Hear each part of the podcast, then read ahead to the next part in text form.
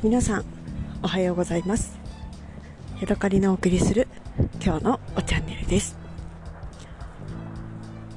今日はですねそんなにねあの寒いなとも思っていなかったんですけれども朝職場に着いていつも通りねあのコップと、えー、茶葉を持って、えー、給湯室に行きましてお茶を入れようと思った時に自然とねあのいつもだったら、えー、水道の水をコップに注ぐんですけれども今日はね自然と、えー、ポットのねお湯をコップの中に注いでいました。本当にね何の気なしに、えー、お湯を選択していたんです。でこのところね割とあの水出しのお茶を飲むことが多かったんですけれども今日は、えー、新しく家から鳳凰炭素の茶葉を持ってきていましたのでそのね茶葉でしかもね温かいお湯を使ってあの茶を入れたのですごくねやっぱりあの体が自然に求めているだけあって、えー、お茶のを飲む速度がね早かったです。いつもだったらお昼時にまだねたくさん残っているはずなんですけれども今日はですねお弁当を食べる時に気がついたらもう3分の1ぐらいしか残っていませんでした。そんなところからもやっぱりねあの季節のこう移ろいみたいなものを感じました。あとはですねやっぱり乾燥がちょっとずつ始まっていますね。加湿器は動いているんですけれども、えー、やっぱり冬場は少しね、あのー、まあ、手とかもカサカサするし寒いし温かいお茶を飲む量が増えるのかなと思いました、えー、ちょっとね話は変わるんですけれども昨日ですね夫が楽しみにしていたおやつを一緒に食べました。それはですねアルミの小さなお鍋に入った、えー、ポップコーンです。この前ですね一緒に、あのー、スーパーマーケットに行った時にこれ食べる？と言ってねそのポップコーンをね、あのー、見せてきたんです。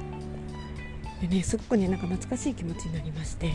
私もね小さい頃その小さなお鍋に入ったあの使い捨てのねアルミホイルのなんだろうあの鍋焼きうどんとかが入ってるようなあれに入った、えー、ポップコーンをよよくねおばあちゃんが送ってきてくれてでそれをねあの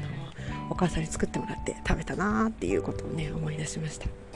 でねあのー、まあえっ、と2つね味があのスーパーマーケットで売ってましてバター味と塩コショウ味かな。なってて、えー、塩コショウの方をね買うことにしました。でね23日私あんまりあの食欲がなかったんですけれどもやっとねポップコーンの気分になりましたので昨日ねとうとうねあの夫に食べろかって言ってあの作ってもらいました。で私はその間に寝る準備をしてで夫はねあのコンロの上でねガサガサと、えー、ポップコーンをいって準備をしてくれました。その時にですね思い出の話を聞いたんですけれども。夫が初めて自分でねそのポップコーンを作った使った作った時に、えー、こうねカサカサって振らなきゃいけないことを知らなくてずっと、えー、コンロの上にね乗せっぱなしでね火を火にかけていたら気が付いたらねあの火だるまになっていて、えー、鍋全体がねボーボー燃えていったんだそうです。もちろんねあのポップコーンはきっと台無しでしょうから、えー、さぞがっかりしただろうなと思ってそれを聞いて大笑いをしてしまいました。ただですね昨日はその時の反省も生かしていると見ええー、ちゃんとね、あのー、程よいところで、えー、焼き上がっていまして、えあれはね出来上がると大きく膨らむんですね蓋が。